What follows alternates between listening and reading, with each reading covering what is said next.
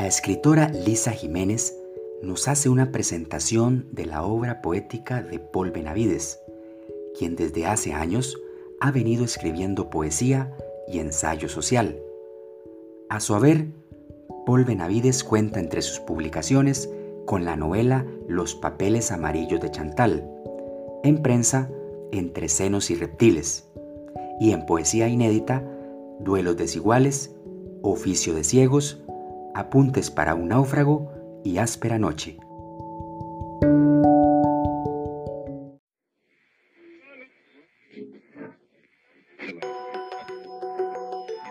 La revista es tu medio digital de opinión.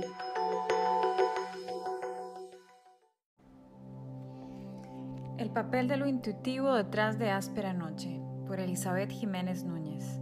El intercambio de ideas nos salva de la incertidumbre.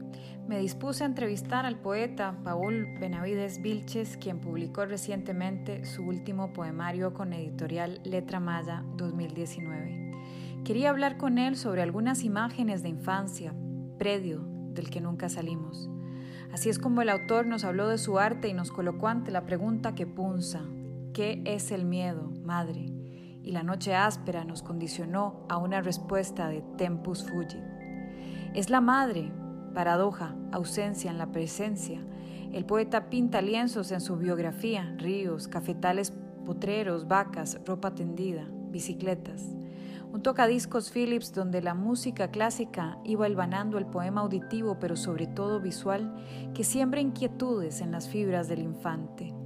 Es sin duda la vida del autor el camino atravesado por bocetos y versos pintados en paredes de adobe, una casa grande donde vivían y crecían sus hermanos y sus padres, historias.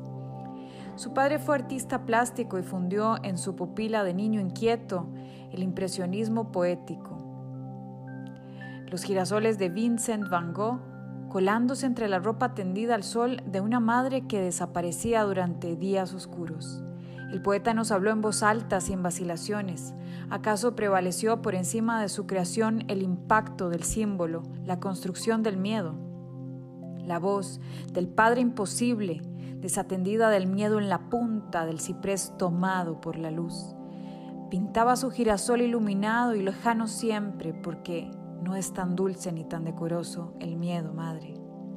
Después del verso volvemos a la conversación con un poeta que, para contestar algunas preguntas, mantuvo los ojos cerrados. ¿Acaso se mudó al perímetro de lo perdido, al perímetro de la poesía como el arte en el lenguaje? Seguimos en el diálogo y le hice alusión a lo que podría o no aconsejarle a los y las poetas jóvenes sobre el proceso de creación.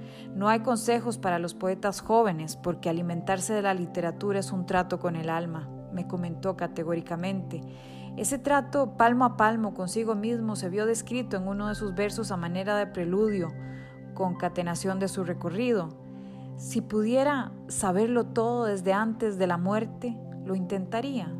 Dejaría que la flor creciera en el barullo del vacío y que el cuerpo no levantara de su escombro.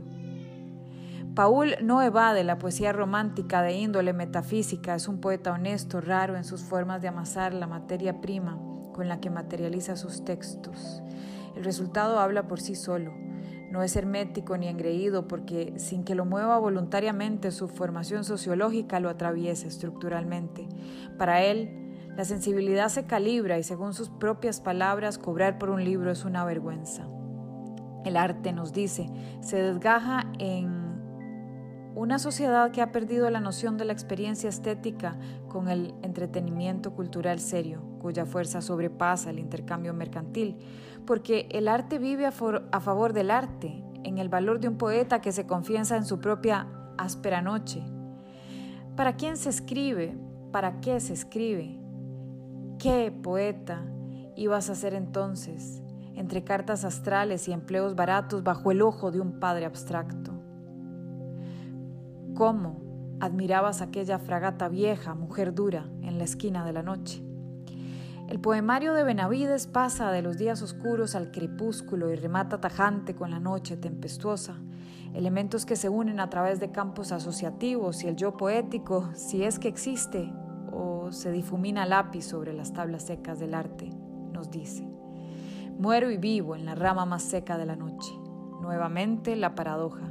Muero por encima de la tarde, por encima de los ahogados, de los perdedores, de los perros de la calle, por encima de la peste, de su rabia, de su sarna y debajo de una piel que llora. Qué hondo el horizonte poético.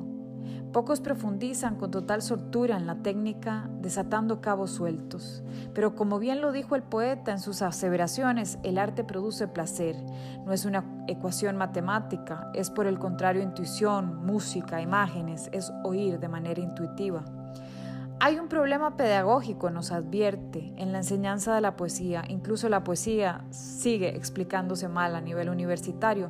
Llegamos finalmente al tema álgido, la lectura en voz alta como centro de una dinámica colectiva para apoderarse de lo poético, más allá de las fronteras técnicas. La poesía entonces entra por el oído, se asimila, se internaliza. Al hablar, al escribir, sin ser el sujeto, poeta, se convierte en experiencia poética. Qué universo tan vasto, qué sendero tan denso. La poesía a la que muchos le huyen por miedo, el mismo miedo del que el poeta rehuye, pero a la vez enfrenta con hidalguía. La poesía, nos dice el autor, nos puede hablar de un país de manera distinta. Fue hermoso entrevistar a un autor de la talla de Paul Benavides Vilches porque a pesar de su seriedad aparente detrás de su voz seca y de su firmeza en la noción estricta del arte y de las formas, su compromiso con la cultura es evidente y su talento manifiesto. La cultura necesita de la poesía y la poesía necesita de la cultura. Una marva ineludible para los tiempos que corren. Necesitamos del poeta. En su espalda la misión de lo breve sin perder la grandeza en lo simple. Volvemos sobre el perímetro de lo encontrado en lo perdido y, su, y sobre áspera noche y la pregunta medular, ¿qué imagen tan profunda? ¿Era esto el miedo, madre? Se recrudece en el contexto actual esos significantes de recovecos semánticos, la tipología de los miedos. Es por eso que no debería quedar maniatada la poesía, porque la intuición libera y desata el placer y enaltece su fin en manos de los hombres y de las mujeres que amasan imágenes. Si la poesía no se enseña bien, luego se comprende mal.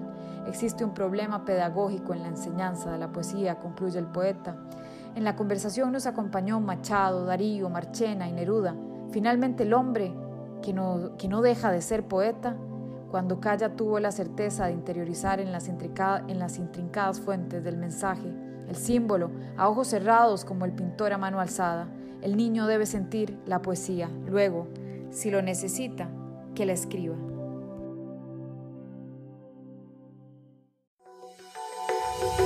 Estamos en Facebook, Instagram, Twitter y LinkedIn como la revista CR. Difundimos opinión.